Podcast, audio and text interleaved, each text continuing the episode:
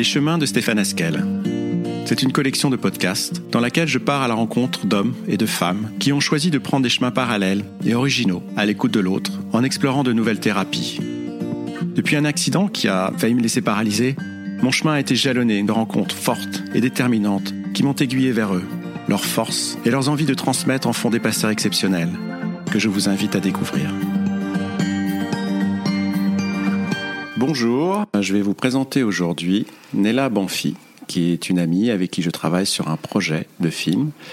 Et nous sommes rencontrés il y a à peu près un an. Et nous avons décidé ensemble de partir sur un projet qui est une suite d'un film qu'a réalisé et dont elle est, j'allais dire, le, le, principal actrice, qui s'appelle Mon Docteur Indien, qui a un très très beau succès sur Arte en 2011 et 2012.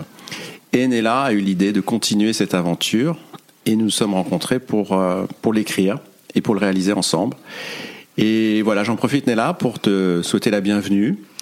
Que tu Merci. me dises en deux, trois mots un peu cette histoire de mon docteur indien. Parce que ton histoire, en fait, a beaucoup de résonance avec la mienne. Et c'est pour ça que je suis vraiment content de te recevoir aujourd'hui, qu'on puisse échanger. C'est une première, on fait ça ensemble. Bientôt le film, mais en attendant, on fait ce podcast ensemble. Donc raconte-moi un petit peu en deux mots ce qui s'est passé avec ton histoire euh, avec mon docteur indien. Alors, on part du début. 2001, pardon, un 2001, cancer du sein. Mhm. Euh, la, première chose qui me choque, parce que c'est aussi le départ de tout mon cheminement, c'est de rentrer dans un institut de radiographie et de sortir malade sans avoir aucun symptôme. Ça, c'est une chose qui m'a qui m'a extrêmement choquée. Et, et d'entendre ce mot qui est cancer. Donc à partir de là, le chemin habituel, euh, l'oncologue, l'opération, euh, et en sortant de l'opération,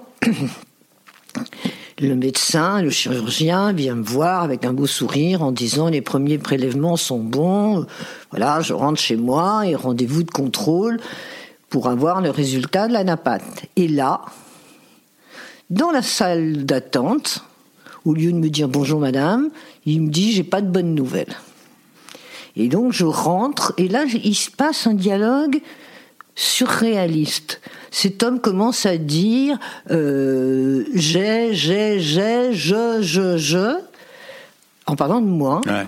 tout simplement parce que euh, dans les analyses, dans le ganglion sentinelle, il y avait une métastase dans sa coque. Certes. Et à partir de cette métastase, tout, on repartait, on réopérait, on faisait de la chimio, on faisait de la radiographie, on faisait de l'hormonothérapie.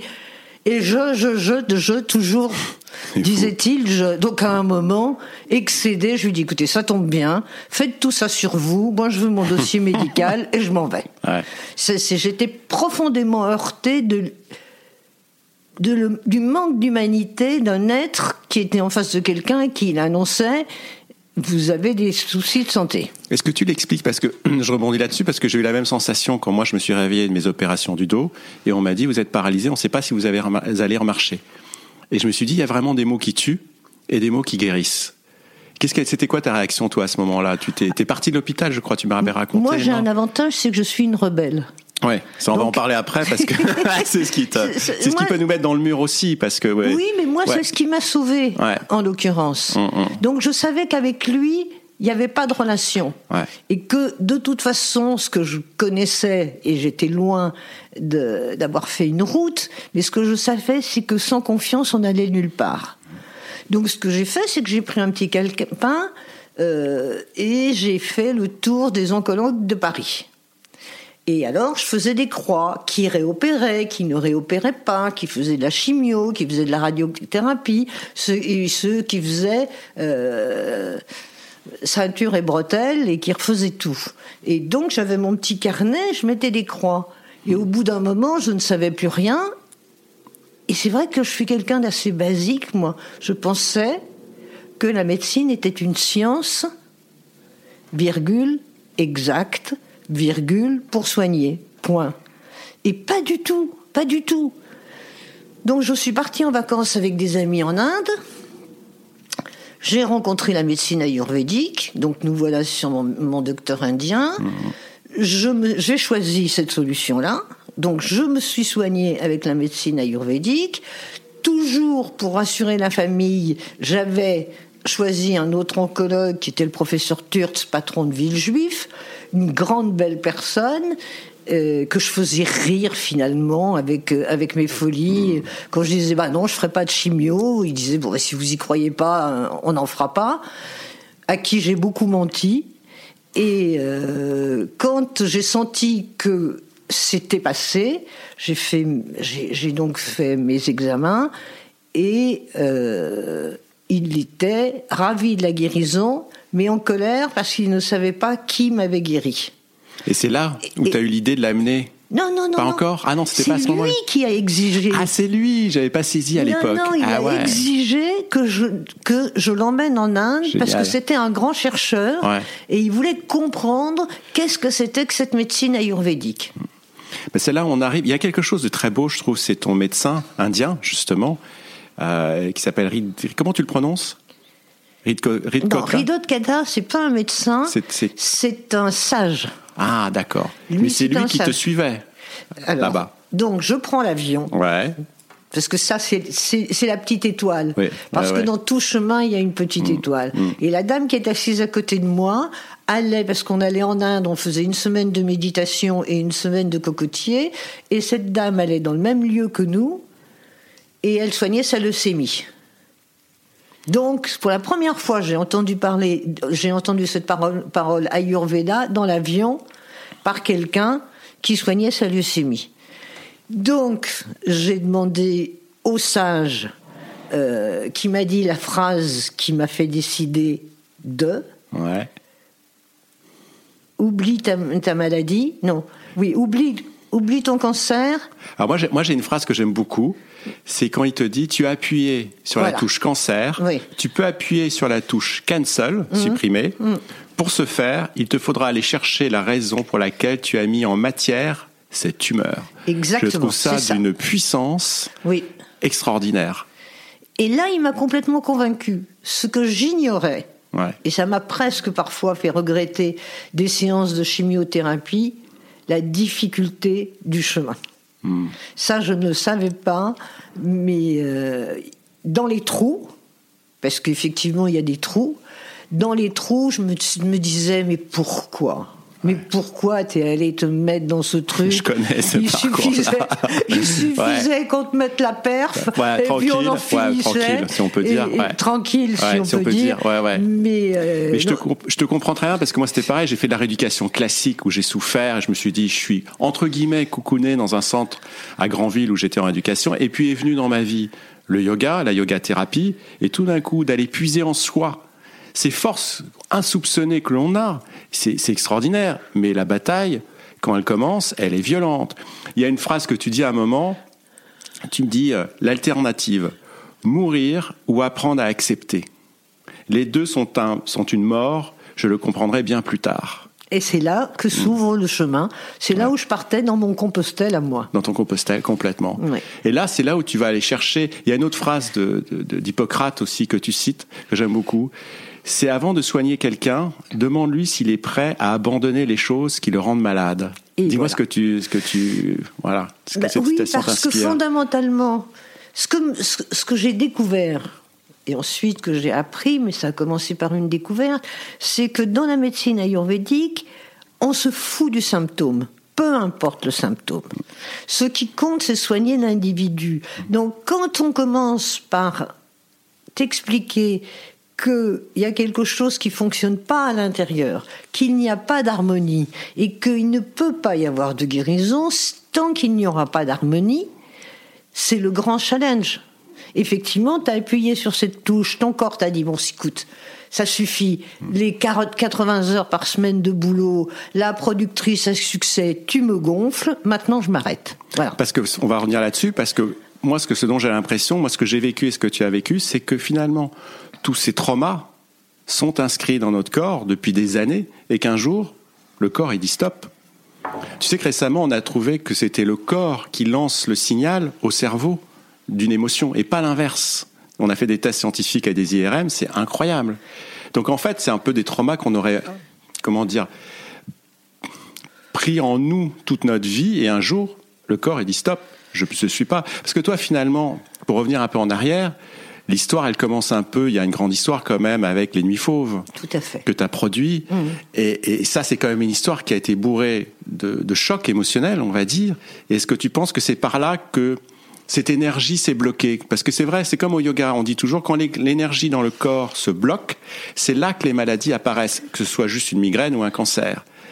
Je ne dirais pas qu'elle s'est bloquée, Ouais. je dirais que c'était le début de la révélation. C'est-à-dire, je. C'était le début de la révélation, c'était le début de Cyril m'a ouvert une, une route qui était. On a beaucoup parlé de la maladie, on a beaucoup parlé de On va la rappeler mort. juste rapidement, donc c'est Cyril Collard. Cyril Collard, Les Nuits Fauves, Ouais. qui était, c'est le premier film qui a été fait sur le sida et c'était sa propre histoire. Et la relation qu'on avait était plus une relation d'amis, de chercheurs, et c'est lui- c'est pour ça que je dis que c'est lui qui m'a mis sur la route. Qu'est-ce que la maladie? Pourquoi ça part? Et comment on s'en sort? Et évidemment, pour lui aussi, c'est qu'est-ce qu'il y a de l'autre côté? Voilà. Moi, j'ai eu cette chance de pas aller de l'autre côté, ou peut-être que c'est une punition, je le saurai plus tard. je le saurai plus tard. Mais une chose est certaine, c'est que explorer ce chemin de la maladie et ce chemin du passage à- ailleurs, c'est vraiment avec Cyril que ça a commencé. Et j'imagine que, comme tu disais, le, moi je pense que le corps est le micro de l'âme. Ouais, je suis Ou d'accord avec toi, supérieur, ouais. ou on l'appelle comme on veut, Voilà. parce que moi je suis pas du tout euh, dans aucune religion. Donc c'est à un moment le corps dit stop. Stop. Mm. Tu, veux pas, tu ne veux pas comprendre. Alors moi je vais t'arrêter Ouais. et tu vas bien être obligé de te mettre face à toi. Et c'est là aussi, je trouve souvent, tu sais, il y a une phrase qui, moi personnellement, je le dis comme ça, cache, qui me gonfle. C'est un jour, mon frère est venu me voir à l'hôpital, mon jeune frère, et il m'a dit cette phrase de Nietzsche que je ne supporte pas, tout ce qui ne tue pas rend fort. Et je trouve que c'est bidon.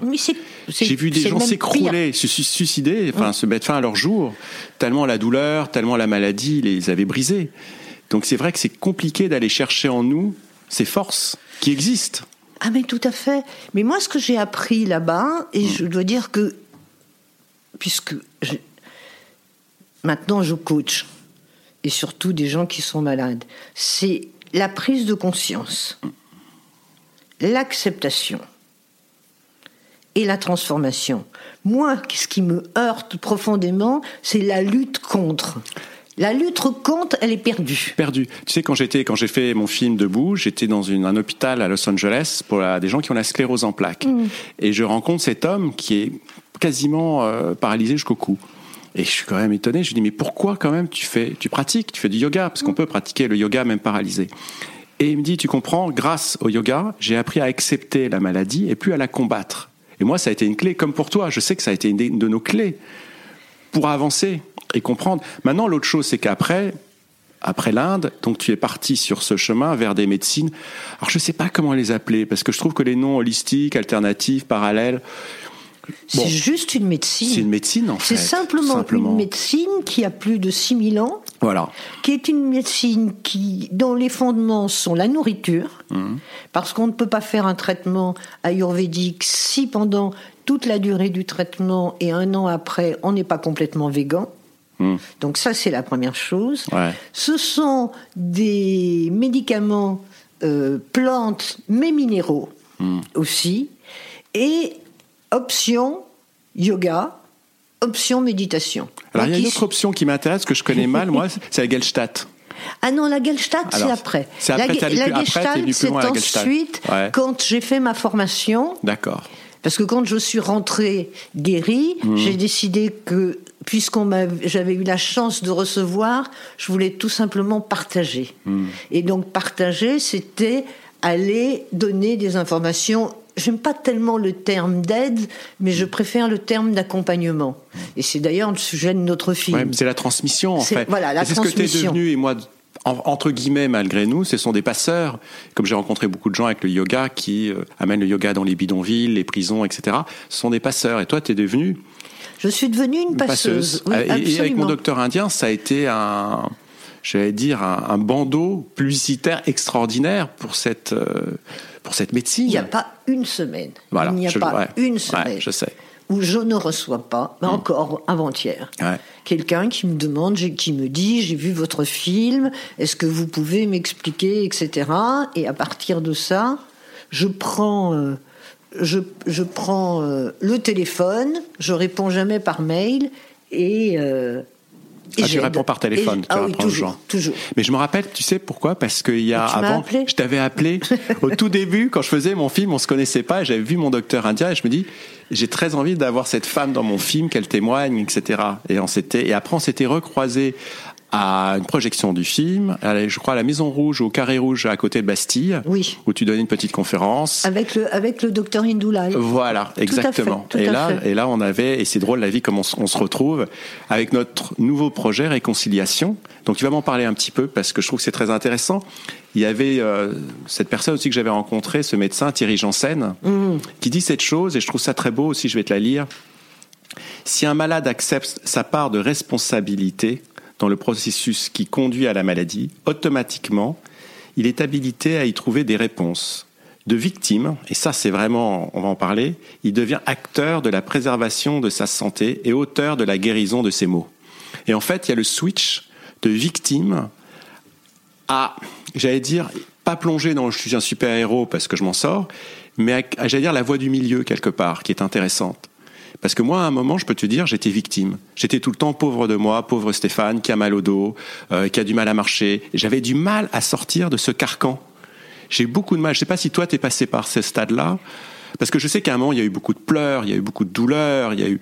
Est-ce qu'il y a eu des envies de suicide aussi? Parce que moi, je, le dis carrément. Hein, il y a des moments, j'ai dit, j'en ai marre, j'arrête les frais. Hein. Il y, a, eu des grands moments de découragement. J'ai mhm. pas. Non, moi, je suis trop lâche pour me suicider. Ah oui, t'as eu la trop... quand on Et quand on regarde finalement mon histoire, on me dit, t'as eu du courage. En fait, j'ai été d'une lâcheté absolue. Je ne voulais pas de la chimio. Je ne voulais pas être, être abîmé par cette chose. Donc finalement, j'ai fui. Et, c'est ça aussi la force de l'acceptation. Je veux pas ça, mais qu'est-ce que je vais mettre à la place? Et c'est à partir de là qu'on peut ouvrir des portes. Et tu avais déjà, avant de partir en Inde, cette foi? En quelque chose de, de j'allais dire, on l'appelle comme on veut, hein. nous on l'appelle Dieu, mais on peut l'appeler une puissance supérieure, on peut l'appeler beaucoup de choses. Tu avais déjà cette foi qu'il y avait quelque chose de plus grand que nous, petits humains, qui pouvait t'aider, te conduire? Ben Moi, je suis d'une famille de bigotes. Ouais, je sais, tu m'avais dit. Je suis d'une famille de bigotes italiennes. Je me rappelle la scène, ouais. J'ai fui. Ouais. J'ai fui ça parce que c'était terrible, c'était un poids épouvantable. Et pour une petite fille, tu te fais complètement écraser si tu rentres dans leur dogme. Mais en même temps, il y a toujours eu une petite voix en moi qui me disait qu'il y avait quelque chose de plus grand. Et moi, je l'appelle l'univers. Hum. Pour moi, c'est l'univers. Donc cette connexion, elle a toujours été là. Et l'autre chose, c'était la certitude d'avoir quelque part une protection. Cette fameuse petite étoile qui était cette dame à côté qui m'a dit Ah bah, moi je me soigne avec ça. Je dis Banco, s'il y a cette possibilité, pourquoi je ne l'explorerais pas? Donc tu avais la curiosité. Oui, Et ça, c'est un des facteurs. Ce que je dis toujours aux gens ne jugez pas, soyez curieux. Avant, parce que souvent j'ai fait des émissions, on me rentrait un peu dedans avec le yoga en disant c'est un truc de perché, c'est un truc. J'ai dit mais soyez curieux. Faites-en l'expérience avant de le juger. C'est idiot. C'est comme de dire le vélo, c'est nul. On ne sait pas. Il y a une autre chose que je voulais demander. Est-ce que en même temps, si tu me permets, percher c'est pas mal parce qu'on respire mieux. Oui, c'est vrai. Il faut mieux aller un peu là-haut. Moi, cette histoire de percher, ça commence un peu à me fatiguer. Moi aussi, ça me va très bien, moi, d'être perché. Bon, on va en reparler aussi, mais c'est vrai que du coup, nous, on est rentré dans quelque chose aujourd'hui qui, qui m'agace un peu, c'est qu'on est souvent critiqué en disant vous faites partie du supermarché du bien-être tu vois, en disant il y a tellement de livres, tellement euh, d'émissions, de choses pour.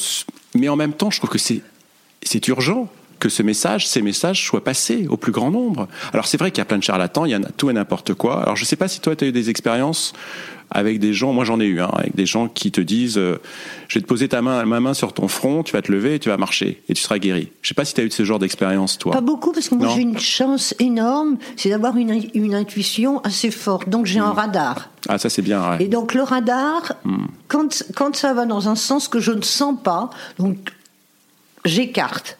j'évite de juger. Très souvent, je juge, mais j'essaye d'écarter. Donc, tout ce charlatanisme, c'est pas une chose que j'ai approchée. L'avantage, c'est que je suis rentrée dans la méditation. Hmm. Donc, ça m'a ouvert la porte de l'intérieur. Et à partir de là, j'avais assez à faire pour mettre de l'ordre dans les placards sans en plus aller m'occuper de ce qu'il y avait à l'extérieur. La méditation, ça a été une grande partie pour toi. Moi, j'ai mis beaucoup de temps pour tout te dire arriver à la méditation. C'est le yoga. En fait, le but du yoga, c'est d'arriver à la méditation. C'est ça qui est amusant. Souvent, les gens pensent que c'est un exercice entre guillemets physique, alors que le but ultime du yoga, qu'il y a dans les Yoga Sutras, donc les textes un peu fondateurs du yoga, c'est d'arriver à la cessation de la fluctuation incessante du mental. Et moi, j'ai eu beaucoup de mal à méditer. Comment tu t'y es mis, toi, en fait ben Moi, j'ai eu cette chance, donc, ma petite étoile, ce moine, euh, Rido Kada, qui est, qui est dans le film, qui m'a donc dit appuie sur ce bouton. Et étant occidental, j'arrive là-bas et je me dis, il va me faire une thérapie. Puisqu'il me dit, on va rencontrer le médecin ayurvédique. Et tous les jours, il venait me poser des questions. Et évidemment, et je te déballe, et ma mère, et mon grand-père, et Patin, et Couffin, et le cinéma, et la politique, et je veux changer le monde. Bref, tout, je mets tout sur la table. Mm. Et à chaque fois, avec un calme extraordinaire, et un sourire, il me disait, je suis désolé, c'est pas ça. Donc, là, je me suis dit, t'es foutu. Si tu trouves pas la cause, parce que très vite, j'ai compris qu'il fallait que j'aille chercher où ça s'était engrammé. Hmm. D'où c'était parti cette histoire? Ça, je l'ai senti assez vite. Mais ça a été là la vraie difficulté, c'était d'aller chercher. Et quand il m'a donné la clé, et j'ai failli lui casser la figure, si j'avais été un homme, je pense hmm. que je lui aurais mis mon poing dans la figure, même si c'était un maître. Euh, il m'a dit Tu es une guerrière et tu n'es pas née pour faire la guerre. Et que là, tout, tout et là, je le remercierai jamais assez. Tout a explosé. Tout s'est effondré. Mmh. Voilà. Je n'avais plus aucun repère. Moi qui m'étais battu sur tout, sur tout, fier de tout ce que j'avais fait. Et tout d'un coup, lui me tire le tapis sous les pieds et boum, par terre. Bah non, c'est pas ça, ma belle. Donc la méditation, elle m'a sauvée. Parce que je pouvais plus continuer à gamberger, à chercher. Mmh. Donc il m'a appris la méditation. Et ça, ça a été ma porte. Mais c'est pour ça que dans l'échange et dans l'accompagnement, ce qui est important, c'est d'ouvrir des portes. Hmm. Chacun a la sienne. Et moi, ce qui m'agace, c'est que justement les charlatans arrivent avec un nouveau dogme. Il faut que tu manges des graines, il faut que tu mettes les pieds comme ça, il faut que tu fasses ceci, il faut... Non, chacun a sa propre porte. Mais aujourd'hui, qu'est-ce que tu conseilles à quelqu'un qui vient te voir en disant, voilà, j'ai la même chose, j'ai les mêmes symptômes que vous, qu'est-ce que je peux faire? Parce que c'est vrai que les gens sont désemparés. Euh, il y a beaucoup d'informations donc sur ces médecines que toi et moi nous utilisons et qui nous ont amenés où on est aujourd'hui. Qu'est-ce que tu leur dis pour pas les convaincre, mais les amener d'une manière, j'allais dire soft, sur ce chemin? Ben Moi, j'ai fait cette formation. Ah, c'est ça. Vas-y, parle-moi de cette formation. Moi, une fois que j'ai constaté que c'était terminé et que justement, je voulais pas tomber dans moi, je euh, j'y suis arrivée, tu vas faire comme moi. Je me suis formée. J'ai fait d'abord un travail de thérapie sur la, thérapie de la famille, parce que ça c'est fondamental. Beaucoup, beaucoup de traumas viennent de là. Ensuite, j'ai fait l'école de la Gestalt. Euh, la Gestalt, c'est une euh, thérapie des années 70-80. psychocorporelle. Voilà, hmm. qui, qui a été faite par des Allemands, et c'est un jeu de rôle. Donc, ce que je fais, moi, quand, d'abord, quand quelqu'un m'appelle, je les fais parler. Mmh. J'essaye de voir si je peux sentir s'il y a une piste. J'essaie de voir si on est complètement dans la peur, parce que le grand ennemi de tout, parcours, c'est la peur. Ouais, je suis d'accord avec toi. Mmh. Et, et, la peur, il n'y a pas de clé. Non. Il faut vraiment y aller sur la pointe des pieds et il faut surtout pas déstabiliser la personne qui est profondément déstabilisée. Ça, c'est une chose très, ça, c'est important que tu dises ça. Être parce à l'écoute. On est tellement fragile quand on est dans la maladie que toute influence peut être, euh, bon, extrêmement bénéfique ou extrêmement néfaste. Et en plus, il y a tout un environnement.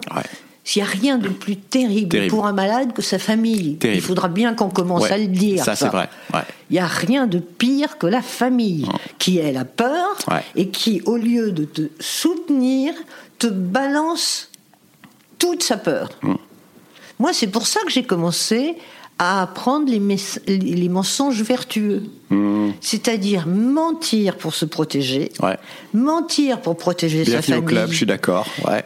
Ouais. Parce qu'à un moment donné, il n'y a pas d'autre solution. Tu peux pas avoir la force. Non. de faire ton parcours et en plus de te taper celui de la famille. Surtout qu'au pas- départ, ça, c'est pas possible. Au départ, j'allais dire, les bénéfices physiques, on va dire, ne sont pas visibles. Quand ils sont visibles, les gens disent ah bah oui bien sûr euh, il a fait ci et ça c'est comme ça qu'il s'en est sorti mais au départ moi je peux te dire quand j'ai commencé à pratiquer ma famille me dit ça y est on va le perdre on va le retrouver dans une grotte à Bali avec des dreadlocks c'est cuit tu vois non mais je et donc je suis allé voir mon maître de yoga au centre Yangar à Paris Faik Biria et je lui dis euh, je comprends pas j'aimerais que ma famille se mette au yoga et il me dit tu vas faire deux choses tu vas fermer ta gueule et tu vas pratiquer Et voilà. ils verront le changement. Tu sais quoi? Ils font tous du yoga dans ma famille aujourd'hui. Ouais. Ma, ma mère, qui a plus de 80 balais, s'est mise au yoga. Et tous mes frères, et même leurs enfants. C'est ça qui est intéressant, c'est que nous sommes acteurs et nous pouvons, par notre euh, transformation, comme tu disais tout à l'heure, montrer aux autres. C'est un effet miroir, en fait. Nous sommes des passeurs. Ouais. Des passeurs. Ouais. C'est pour ça que quand on, on- on- dans, que dans notre film, de Mm. quoi on parle? De réconciliation, Quel thème, le titre du film qui est le titre du film, Mm. parce que tant que on n'a pas remis l'harmonie à l'intérieur, c'est pas la peine d'aller chercher. Non. Donc ça suppose une grande humilité et aussi d'être réellement accompagné.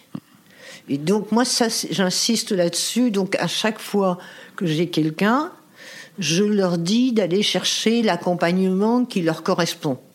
Donc moi, je dis ce que je fais, mais comme on mettra dans le film, il y aura plusieurs rencontres parce que les portes ne sont pas identiques pour chacun. Il y a ce qui résonne et ce qui ne résonne pas. Absolument, absolument. Moi, par exemple, je n'aurais pas pu faire du yoga. Ouais, exactement. Toi, c'était la méditation. Moi, c'était la méditation. Ouais.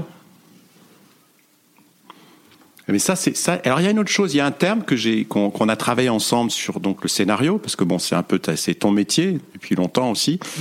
Il y a un, à un moment, j'avais presque envie d'appeler le film comme ça. C'était le fil d'or.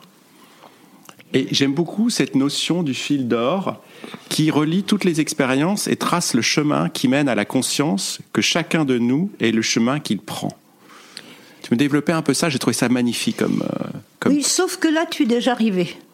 ah, d'accord. Donc là, Là, j'ai passé des quand- étapes. quand- voilà. D'accord. Le, le, pro- le- le vrai problème, Ouais. c'est d'aller le chercher, le petit bout du fil. Ah, d'accord. Et de commencer à le dérouler. Hmm. Il faut dérouler la plotte pour te rendre compte que c'est le fil d'or. Si tu ne le connais pas, et si tu n'as aucune idée de là où il peut t'emmener, tu ne le vois pas ton fil d'or. C'est à l'arrivée, c'est fameux, la fameuse place de Saint-Jacques-de-Compostelle, quand on arrive Hmm. et qu'on se dit Ah bah c'est ça. D'accord. Donc c'est pour ça que Hmm, fil d'or, non. Nous, on est dans l'ouverture. D'accord. L'ouverture du passage. Hmm. Parce qu'en fait, vraiment, moi, on pourrait appeler ça les- le passeur, tu vois, Ouais, par exemple. Hmm. Parce que, en tout cas, moi, je me sens pratiquement missionnaire de ça, de restituer ce que j'ai eu la chance de recevoir. Je comprends. Mais moi qui suis connais peu et mal, si tu veux, cette maladie, si je viens te voir, je te dis, écoute Nella, là, je suis dans la merde. Qu'est-ce qu'il faut que je fasse? J'ai été diagnostiqué euh, d'un cancer de ceci. Qu'est-ce que tu me dirais direct? Tu me dirais d'aller vers quel? Je veux dire, tu me dis, ok, va faire de la chimio et va faire aussi, deviens euh, vegan. Je déconne un peu là, mais tu vois ce que, vers ouais. quoi je veux aller? Moi, je- non, non, Non. absolument pas. D'abord, je ne donne jamais aucune euh, direction. D'accord. J'essaye de faire parler. Je fais parler, j'essaie de comprendre Mhm. si c'est plus ancr- euh, engrammé dans la famille, dans le travail, où, où, où est ce trauma. Donc c'est pour ça que je pratique la gestalt, Mhm. parce que je fais faire un jeu de rôle entre la personne et son corps. Ouais. Et puis quand on a avancé un peu plus, euh, on fait un dialogue entre le corps et le, et le cancer. Ouais. On enregistre ce qui, ce qui, les réponses et après, on va fouiller et on a des pistes. Donc en fait, moi ce que je pense, je pense que tu es d'accord avec moi, notre médecine du futur, c'est d'allier ces deux médecines que l'on a aujourd'hui, c'est-à-dire on a eu des avancées extraordinaires dans la médecine allopathique. Tout à fait. Et d'allier ces médecines millénaires. Je pense que ce serait idiot de passer à côté de ça. Qu'est-ce que, quelle est ta vision, toi, un peu, pour cette médecine du futur? On parle de réconciliation. Ouais, non, je suis d'accord. Il faut bien réconcilier ces deux médecines. Ouais. À un moment, il faut sortir. Mais c'est comme la maladie, c'est hmm. comme le reste, c'est comme tout ce qu'on est en train de vivre. De mon petit point de vue, on se heurte à la séparation. C'est blanc ou c'est noir? C'est rouge ou c'est vert? C'est machin ou c'est truc? Hmm. En fait, non. Si on remet les morceaux ensemble, il y a de la, la médecine allopathique, dans des domaines énormes comme la cardiologie, l'ophtalmologie a fait des progrès, mais sublimes. Sublime, ouais. Travaillons ensemble. Travaillons ensemble. Mais d'ailleurs, je crois qu'il y a un programme ayurvédique euh, dans un hôpital à Paris, je crois que c'est la Salpêtrière. Oui, Salpêtrière. Ou, ou Cochin, non, c'est à Cochin. Cochin, oui. Salpêtrière, ils font la méditation. Alzheimer et Parkinson. Hum, hum, hum.